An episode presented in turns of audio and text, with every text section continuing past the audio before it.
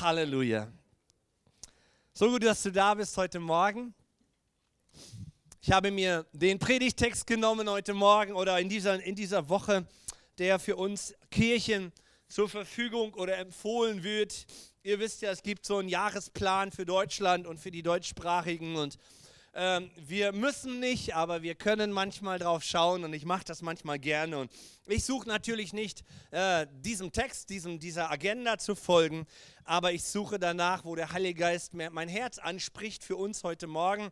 Und so ist es mit diesem schönen, herausfordernden Text der in den dritten Advent geschrieben ist. Ja, ihr werdet es nächste Woche merken. Man unter, unterjubelt und man, man, man, man, man nimmt uns quasi den vierten Advent. Ja. Du hast den letzten Advent in diesem Jahr. Nächste Woche ist Heiligabend. Und vergiss nicht, dass wir hier nicht um 10 Uhr, sondern um 16 Uhr Gottesdienst haben. Du kannst natürlich hier kommen und bei Jankowskis klingeln. Ähm, sie werden aber nicht öffnen, weil der Weihnachtsmann ist dann schon durch oder kommt später. Also 16 Uhr nächsten Sonntag. Kommt ihr, kommt bitte rechtzeitig. Äh, wir glauben, dass viele Menschen wieder zum Gottesdienst kommen, damit ihr noch einen guten Platz kriegt hier vorne. So, jetzt zum Predigstext. Matthäus Kapitel 11, die Verse 2 bis 10. Als aber Johannes im Gefängnis die Werke des Christus hörte, sandte er durch seine Jünger und ließ ihm sagen, bist du der Kommende oder sollen wir auf einen anderen warten? Und Jesus antwortete und sprach zu ihnen, geht hin und verkündigt Johannes, was ihr hört und was ihr seht.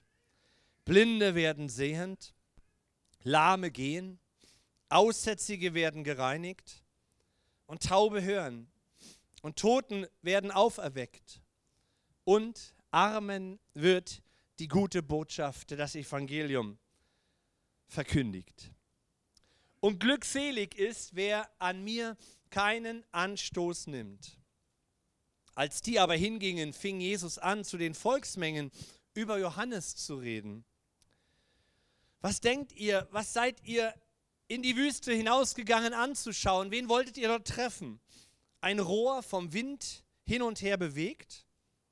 Oder Wen wolltet ihr treffen? Einen Menschen in weichen Kleidern bekleidet? Siehe, die, die weiche Kleider tragen, die sind in den Häusern der Könige.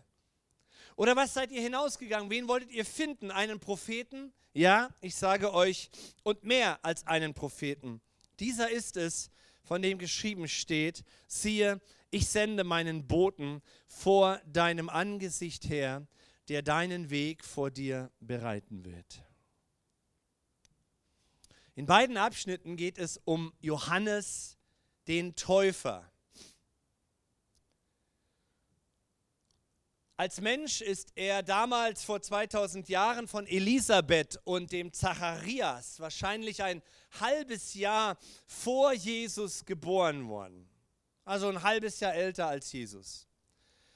Wahrscheinlich verwandt als Cousins, die beiden. Es war ein Wunder, dass Johannes auf die Welt kam, denn Elisabeth war unfruchtbar, so berichtet es die Bibel. Und sie war zu alt zum Kinder bekommen. Und ich dachte, wieder einmal, ist es nicht interessant, diese, diese Thematik durchzieht die Heilsgeschichte Gottes in der ganzen Bibel. Schon viel früher gab es Familien und Ehen, die Gott in diese Welt gesetzt hat, um mit ihren Kindern Heilsgeschichte zu schreiben. Und die waren durch die Bank unfruchtbar. Abraham, Sarah, Isaac. 20 Jahre lang haben sie gekämpft. Immer wieder passieren solche Dinge. Menschen werden von Gott vor Grundlegung der Welt gedacht, um eine Rolle in seinem Plan zu spielen und entweder sind die Mütter durch Unfruchtbarkeit geplagt oder zu alt oder durchleben andere Kämpfe, damit ja nicht das Kind zur Welt kommt. Und in manchen Fällen, wenn es dann auch noch zur Welt kommt, wird es auch noch in frühen Jahren oder Monaten attackiert, wie bei Mose und bei Jesus. Ganz spannend. Sind wir auch schon beim ersten Punkt hier, nicht? Warum bist du denn hier auf dieser Erde? Du warst kein Unfall, du warst kein Unglück. Denn Gott hat einen Plan mit deinem Leben. Und er weiß dich zu bewahren und er weiß dich zu beschützen. Interessant, wie die Angriffe beschrieben werden in der Bibel von Familien und doch bekommt Gott das zustande, was er will. Indem er sich von außen mit übernatürlicher Macht in unser machbares Leben hineinbewegt und plötzlich geht etwas, was menschlich gar nicht mehr geht. Plötzlich wird eine Frau im hohen Alter schwanger und schafft es, dieses Kind nicht nur zur Welt zu bringen, sondern auch groß zu kriegen, du meine Güte. Ich weiß nicht, was schlimmer ist oder schwieriger und anstrengender. Zumindest nachhaltiger. Gott kommt zum Ziel in deinem Leben. Gott kommt zum Ziel in deinem Leben. Du magst verzweifeln, du magst dich fragen, aber er kommt zum Ziel in deinem Leben. Gut, ansonsten wissen wir recht wenig über die Kindheit von Johannes. Nur, dass die Familie, ich habe euch die Skizze mal mitgebracht, westlich von Jerusalem lebte in Enkerem wir haben die Stelle des Geburtshauses Johannes mal besucht, als wir in Israel sein konnten. So bei Jerusalem da unten. Ja, Totes Meer kommt da schon unten. Und Jesus lebte 80 Kilometer weiter oben im Süden in Nazareth beim See Genezareth. Naja, das ist geografisch großläufig, aber in der Nähe dort oben. Also Spielkameraden waren die beiden wahrscheinlich nicht. Damals, heute machst du 80 Kilometer, besuchst mal Tante, Onkel, Cousin, aber damals, das war eine Reise. Maria hat diese Reise unternommen, ja, und das war anstrengend. Und dann spricht die Bibel aber auch schon ins 30. Lebensjahr von Jesus und Johannes, sein Cousin, taucht dann in der Bibel auf als Wanderprediger. Seltsam gekleidet, Haare nicht geföhnt wohnt und schläft quasi draußen in der Wildnis, isst Heuschrecken und Honig und tauft am Jordan, dort unten die Taufstelle, die man heute besichtigen kann, und predigt oder ruft die Menschen auf, sich bereit zu machen für den kommenden Erlöser Israels. Und viel mehr finden wir dann auch nicht. Ja, du ganz schnell bist du bei Detailfragen, die die Bibel uns dann nicht mehr beantwortet. Wer war Johannes? Was war das für ein Typ?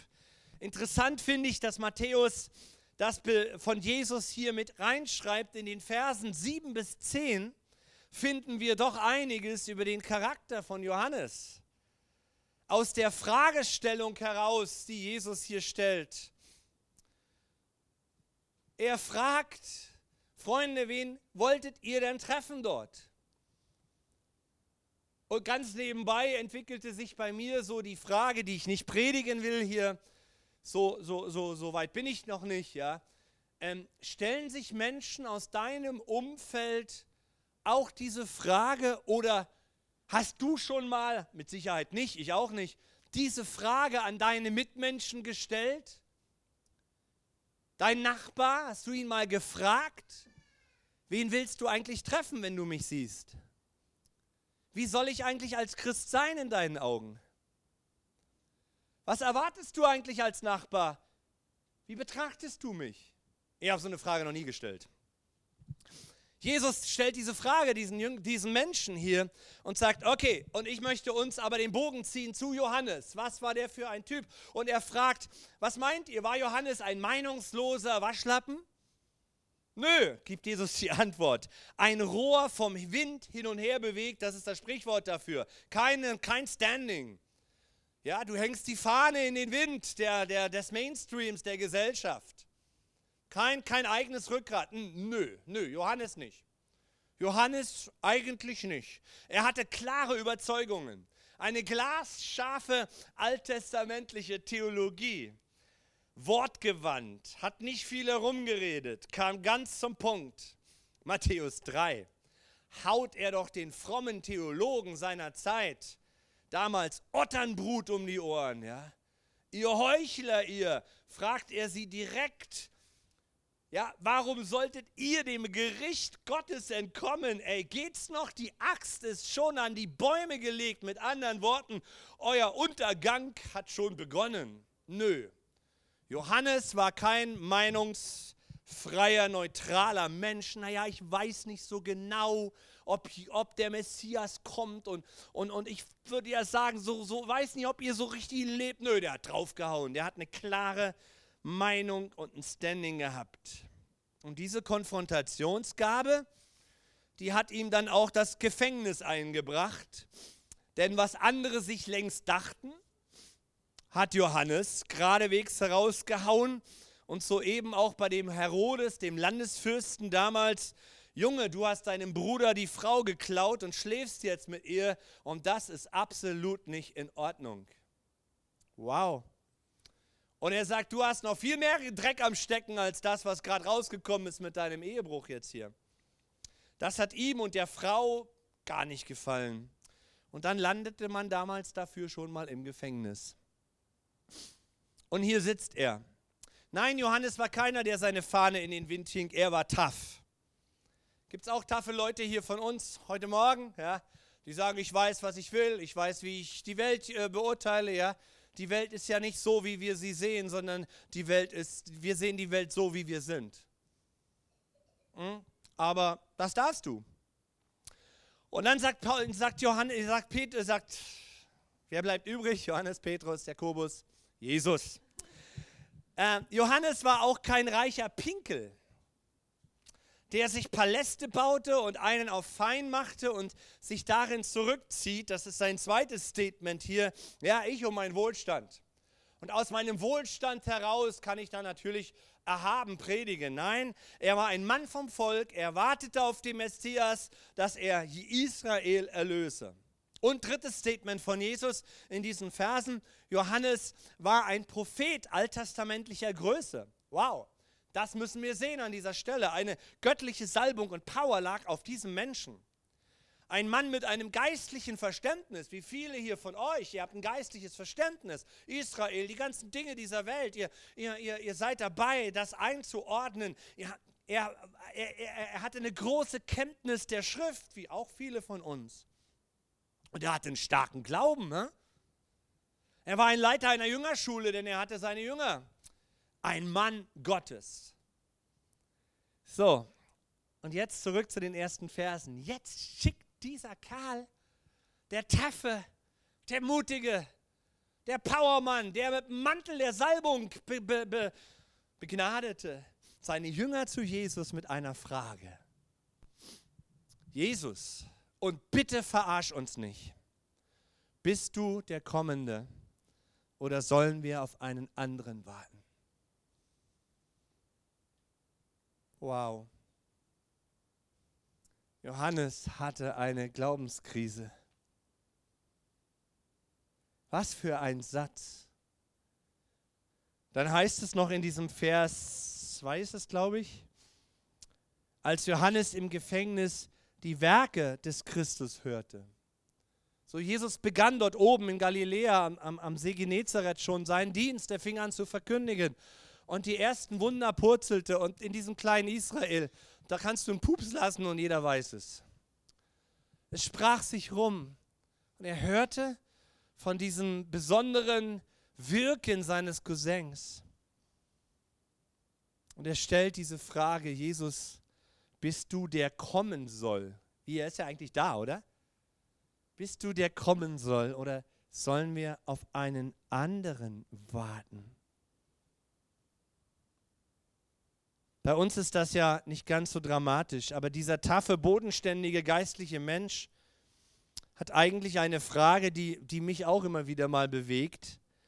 Nicht in diesen Worten, natürlich ans anderem gewandt, aber Jesus bist du wirklich der Messias für mein Leben? Kannst du wirklich in mein Leben eingreifen? Ist dir das wirklich möglich, Jesus? Oder musst du vor mir kapitulieren? Bin ich eigentlich nicht so klein und unbedeutend, dass meine Gebete nicht erhört werden, bei den anderen, aber bei mir nicht? Und ich frage mich grundsätzlich für uns Menschen, müssten wir nicht doch begeistert sein über diesen Jesus und wenn wir von Jesus in unserem Leben hören. Ja, müssten wir nicht begeistert herumlaufen, auch heute in dieser Zeit, wenn wir so viel von Jesus wissen. Da wieder, wie geht es dir? Da widerfährt dem Menschen Tiefschlag oder Tiefschläge oder ein Tiefschlag, der tiefer ist als der andere. Und was hält mich da? Menschen stürzen ab, Familien werden zerrissen, Tragödien passieren und plötzlich wankt dein gesamtes Fundament. Mensch, was hat dann Johannes für ein Wissen gehabt? Und dann sitzt er hier und stellt diese Frage. Und statt dass wir begeistert sein müssten von Jesus, finden wir bei Johannes wie bei uns Zweifeln. Wir finden uns im Zweifeln wieder. Und hier entdeckt man bei Johannes ganz schnell zwei Dinge. Es gibt natürlich noch viel mehr, aber zwei schlagen uns richtig ins Auge hier bei ihm. Johannes, das wissen wir aus der, auch aus der nicht-biblischen Lektüre heraus, da waren nicht nur er, da waren viele andere Zeloten und, und, und sogar noch viel aufrichtigere Leute damals in der Zeit um Jesu Leben herum. Die kannten diese Prophetien für Israel mit dem Messias, aber sie sahen sie auf rein weltlicher Ebene. Und ich habe das so formuliert, die Zweifel in uns steigen dann auf, wenn wir die Bedürfnisse dieser Welt ganz stark im Blickfeld haben. Wir sehen die Katastrophen, wir sehen das Elend, wir sehen die Klima, Klimadinge, wir sehen, dass die Welt endlich ist und Zweifel machen sich auf. Wir sehen Israel, wie dieses Volk jetzt leidet. Gott, wo bist du? Gott, im Ernst jetzt? Jeden Tag sterben Menschen und so weiter. Jesus, wenn du den Nöten dieser Welt begegnest, sagen manchmal Menschen zu mir, dann würde ich ja an dich glauben. Oder wenn du dich mir zeigen würdest, dann würde ich ja an mich, an dich glauben. Wenn du den Nöten dieser Welt begegnest, wie viele Christen sind dieser, diesem Irrtum unterlegen? Mensch, Jesus, guck doch mal die armen Tiere, können wir die nicht irgendwie retten auf dieser Welt? Oder Wasser für die Afrikaner? Wenn du das nicht hinkriegst, dann muss ich doch an dir zweifeln. Jesus, wenn du meinen äußeren Problemen jetzt begegnest, und Johannes erwartete, ein politisches Handeln, ein Eingreifen in die römische Besatzung, ein Handeln. Jesus, Israel braucht einen handfesten Erlöser. Das war Israel, das, was Israel noch erleben wird. Das steht ja noch bevor. Jesus wird kommen und er wird in Israel Frieden bringen. Aber das wollten sie damals natürlich schon. Wenn wir die Bedürfnisse dieser Welt, die Nöte dieser Welt nur im Blick haben, dann sind wir dafür offen zu zweifeln, weil Gott anders ist. Nummer zwei finde ich hier, wir haben unsere begrenzte Vorstellung, wie der Erlöser kommen müsste. Ganz gewiss auch. Wird uns sehr wenig von Johannes direkt erzählt. Aber natürlich war der doch ein Mensch. Ja. Wenn ich das und jenes mache, dann musst du Jesus doch so und so reagieren. Mensch, Jesus, ich habe Menschen zur Umkehr gerufen. Vielleicht hat er auch gewusst, oh, ja klar hat er es gewusst, ich bin die Stimme in der, er hat Jesaja zitiert für sein Leben. Jesus, ich habe mich für dich aus dem Fenster gelehnt. Und nu, was mache ich hier eigentlich im Gefängnis, wenn du der Sohn Gottes bist? Und ich habe mich auch immer wieder mal gefragt, Jesus, ich bin, bin ein Verkündiger. Und wieso muss ich mich jetzt mit dieser Krankheit plagen? Und wie, wieso als Verkündiger? Ja, ich bin doch für dich, ich mache doch vieles richtig. Werden auch meine Gebete nicht erhört. Die meiner Schwiegermutter, ja. Aber meine, in meinem Fall zumindest. So geht es mir. Und was noch schlimmer ist, die meiner Frau, ja, meine Herr.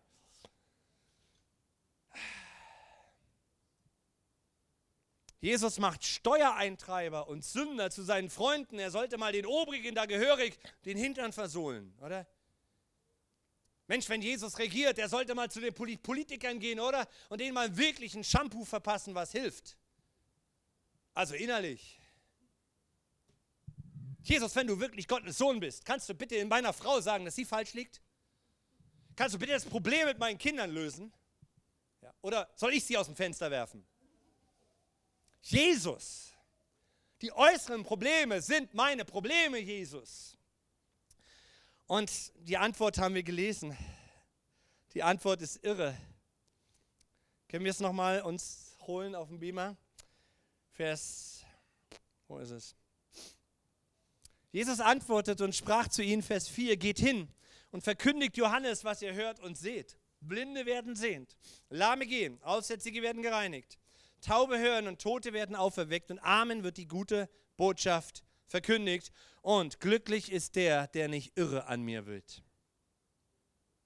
Glücklich ist der, wer sich nicht an mir ärgert. Die Antwort von Jesus verweist beim Johannes auf das alttestamentliche Wort Gottes, auf die alttestamentliche Bibel, die über ihn spricht. Er verweist, und das wusste Jesus, dass Johannes das wusste. Er bringt diese Worte auf den Punkt und, und erinnert Johannes an Jesaja 35. Da kündigt Gott an, dass man den Erlöser daran erkennt, dass er blinde Augen sehend macht, lahme gehen, taube hören. Und Jesus, seine Taten waren Taten des Beweises, dass er der Sohn Gottes ist. Auch für dich und auch für mich. Die geschehenen Taten, die Wunder, die Zeichen, die Jesus in seinen dreieinhalb Jahren tat, waren ein Beweis für dich zu glauben, dass er der Sohn Gottes ist, der für dich starb. Verwechseln wir das nicht zu schnell mit Jesus, warum öffnest du mir nicht meine Augen? Jesus hatte einen Auftrag zu Lebzeiten, dreieinhalb Jahre.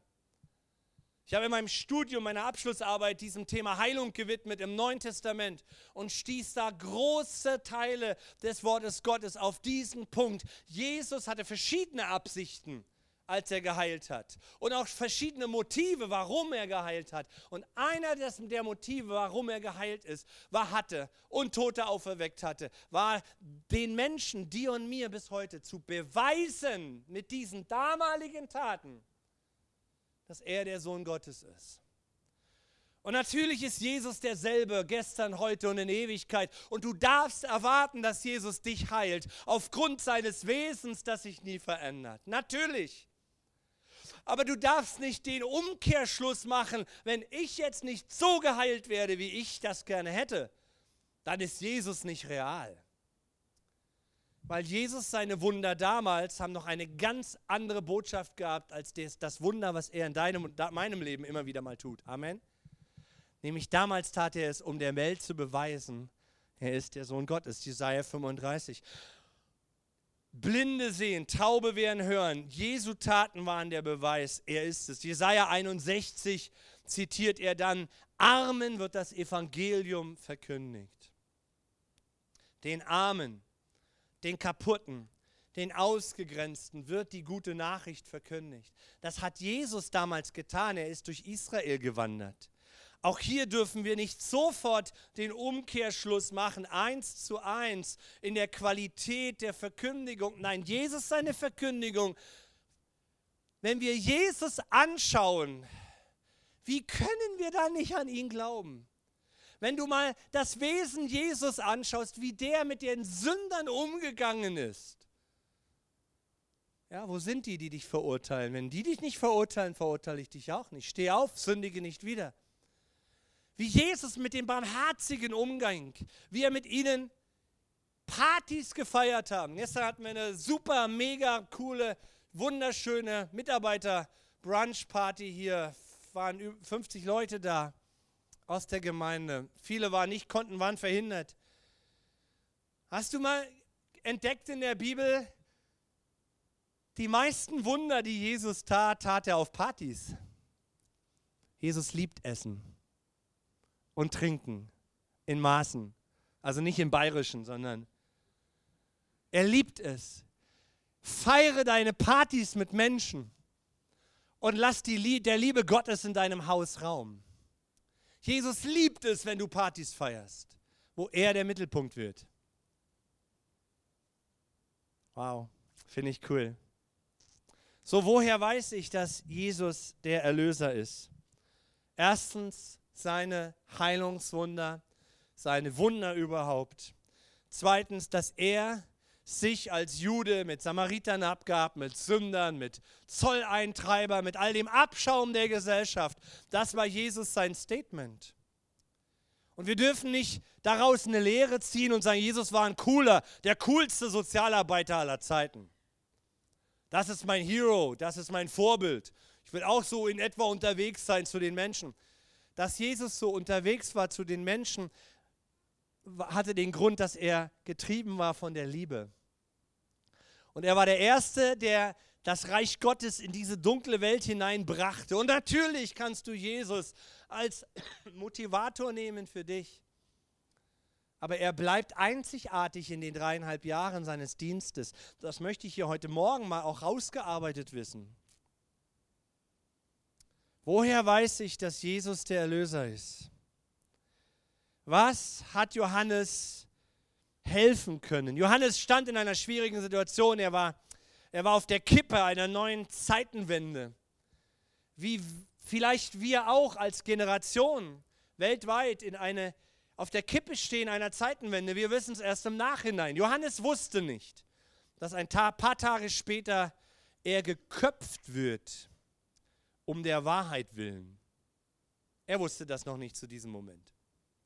Er war der letzte alttestamentliche echte Prophet. Er muss sich gefühlt haben wie ein Goldfisch irgendwie im, im, im Wasser, weil es 400 Jahre keine Propheten mehr gab und plötzlich erweckte er Gott den letzten und, und, und, und ja, wie benimmt man sich? Ja, wahrscheinlich wusste er kein, hat er kein Handbuch, ja. ja Tier, Tiermantel, Heuschrecken essen, ist wahrscheinlich wahrer Prophet oder so. Keine Ahnung. Und Jesus will ihn ja auch nicht denunzieren. Ja, später kommt er und sagt, er ist der Kleinste im Reich Gottes. Warum? Weil du größer bist im Reich Gottes, weil das Reich Gottes mit Christus angebrochen ist. Seine Liebe, seine Gnade ist da. Die können wir nehmen. Wir können Ja sagen zu Jesus. Ich komme zum letzten Punkt hier heute Morgen mit dem letzten Bibelvers aus dem ersten Johannesbrief, Kapitel 3, 1 bis 2. Wenn wir Jesus anschauen, wie er gehandelt hat, ist das der Beweis. Jesus hatte nie die Absicht, einen naturwissenschaftlichen Beweis zu liefern, einen wissenschaftlichen Beweis zu liefern für seine Existenz, sondern er bringt die Botschaft zu Johannes zurück und sagt, guck einfach an, was ich tue. Und diese Botschaft gibt er dir und mir mit. Wenn deine Zweifel so groß sind über Jesus in deinem Lebensalltag, dann sagt Jesus zu dir, guck einfach in mein Wort und guck, wie ich bin. Such mich.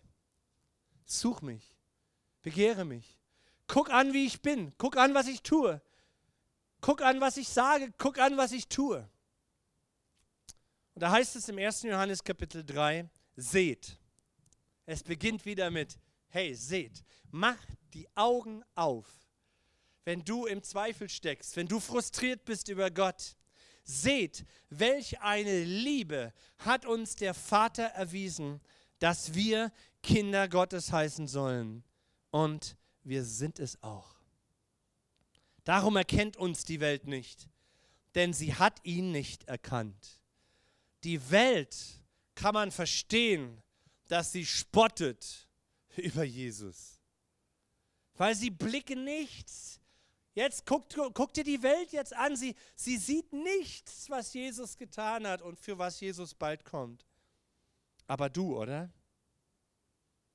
Meine Lieben, sagt Johannes, wir sind schon Gottes Kinder.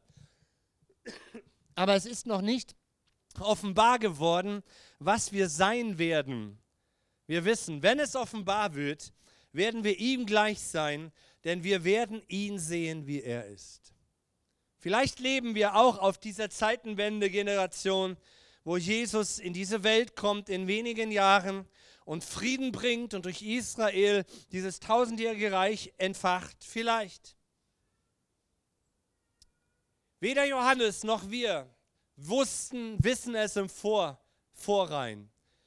Umso mehr sollten wir, umso mehr sollten wir das Wort Gottes lesen, lesen, lesen, lesen, um es innerlich zu haben und mit diesem innerlichen Schatz den Blick auf die Dinge in dieser Welt zu schärfen. Die Ereignisse um uns herum, die Naturkatastrophen immer und immer wieder lesen. Matthäus 24 lesen, immer wieder das Wort lesen, also nicht die Naturkatastrophen lesen, nur wahrnehmen und beurteilen. Dadurch, durch, durch was? Durch den Geist Gottes, der in uns ist und der uns das, der durch das, der das Wort Gottes bestätigt. Vorsicht mit zu schnellen Schlüssen. Die machen uns hektisch, sie wieder zu korrigieren. Aber doch glaube ich, dass wir immer mehr ein Standing einnehmen müssen, um die Wahrheiten zu verkündigen, die kommen werden. Mir gefiel der Satz, den ein amerikanischer Prediger gerade, glaube letzte Woche in seiner großen Gemeinde mit 12.000 Menschen gepredigt hat wenn es um die Themen der Zukunft geht, haben wir das Recht, Fehler zu machen. Wir haben das Recht, falsch zu liegen. Fand ich bemerkenswert. Entspannt mich.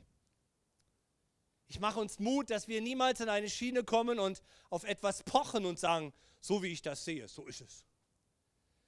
Aber wir müssen doch über die Dinge sprechen, die kommen mit dem Wissen, ich könnte falsch liegen. Die Jünger mussten umdenken, weil die haben gedacht, das Reich Gottes kommt jetzt nach Israel. Und dann kam der Heilige Geist auf diese pimmeligen Heiden dort. Und Paulus musste dann umdenken. Die Theologie musste angepasst werden an das Wirken des Heiligen Geistes. Ich bin bereit, alles anzupassen, was ich an Theologie in mir, in mir verinnerlicht habe. Hauptsache, Jesus kommt zum Ziel. Und Hauptsache, diese Welt wird erneuert und Jesus nimmt, nimmt, seine Gemeinde mit für in, der, in die neue Welt. Mir ist egal, wie er es macht und wann er es macht. Und ich bin bereit, mich hundertmal zu entschuldigen. Aber wir müssen irgendwie auch Dinge sprachfähig machen, um drüber nachzudenken. Und das Statement, was Johannes hier gesagt hat, er war ja uralt. Er hat gesehen, wie seine Freunde das Leben gelassen haben für diese Botschaft. Er hat alle überlebt. Und mit 90 Jahren schreibt er dann, hey, seht die Liebe Gottes. Sieh doch, dass du Kind Gottes heißen sollst und du bist es auch. Ja, da greift es wieder auf, diese, auf diesen Zusammenhang zwischen Namen und Persönlichkeiten. Kennt ihr das auch so, ja? deine Tochter heißt Hulda und du sagst, guck doch mal an, haben wir ihr nicht den richtigen Namen gegeben, ja? Sie verhält sich wie Hulda, sie ist wie Hulda, was auch immer das heißen soll, ja? Sie ist Hulda, ja?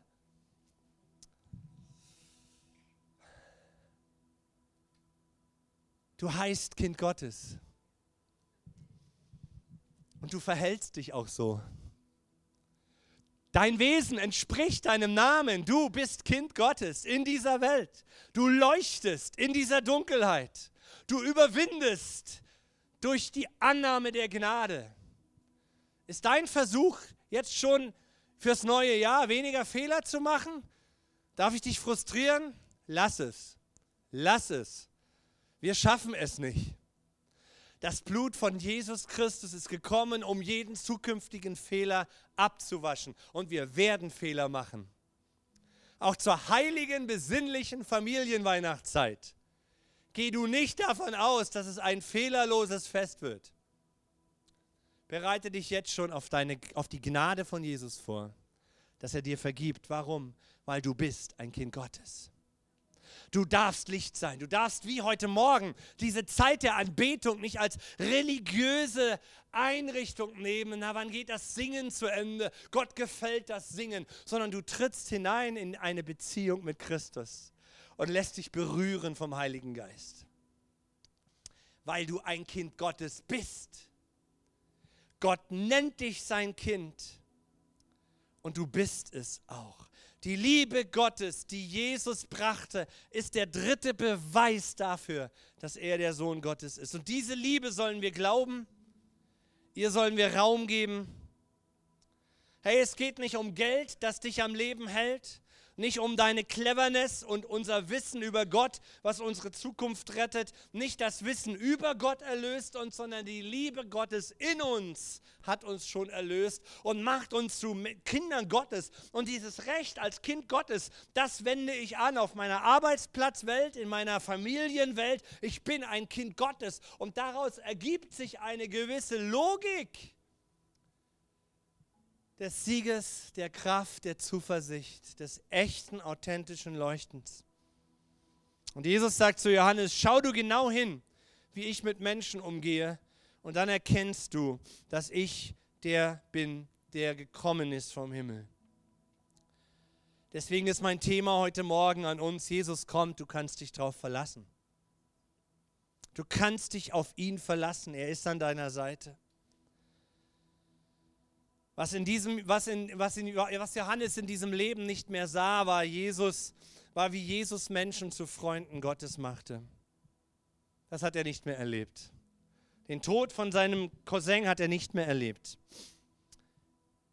Nicht aus der Perspektive dieser Erde, er sah ihn aus der anderen Perspektive, der himmlischen. Aber du hast Jesus erlebt, wie er dich zu seinem, deinem Freund, zu seinem Freund gemacht hat. Amen. Menschen ohne Jesus geraten in Krisen, Menschen mit Jesus gehen mit ihm durch die Krisen durch, Hand in Hand. Und ich lade dich ein, dich an das Wort Gottes zu erinnern, wer er ist dass du diesem Wort Gottes glaubst und dass du dich erinnerst an das, was Jesus in deinem Leben tat. Und ich lade dich ein, seine Liebe zu begehren in deinen Lebensalltag. Gott, ich brauche dich. Jesus, ich brauche dich. Jesus, ich liebe dich. Können wir zusammen beten? Ich will dich, Jesus. wir laden in der Regel in jedem Sonntag ein Menschen, die die dieses Gebet nicht, noch nicht gesprochen haben, die Jesus noch nicht eingeladen haben, in ihr Leben das zu tun. Es ist die bedeutsamste und wichtigste Entscheidung, die ein Mensch auf dieser Erde treffen kann. Danach kommt wahrscheinlich gleich, wen du heiratest. Das ist, aber hey, Jesus Fürst. Jesus Fürst. Der Mensch in dieser Erde braucht Jesus in seinem Leben. Und ich lade dich ein, dieses Gebet zu sprechen. Jesus, ich stehe heute Morgen wieder neu vor dir oder überhaupt erst einmal vor dir und ich bitte dich, komm in mein Leben. Jesus, vergib du mir meine Schuld. Öffne du mir die Augen, wer du bist.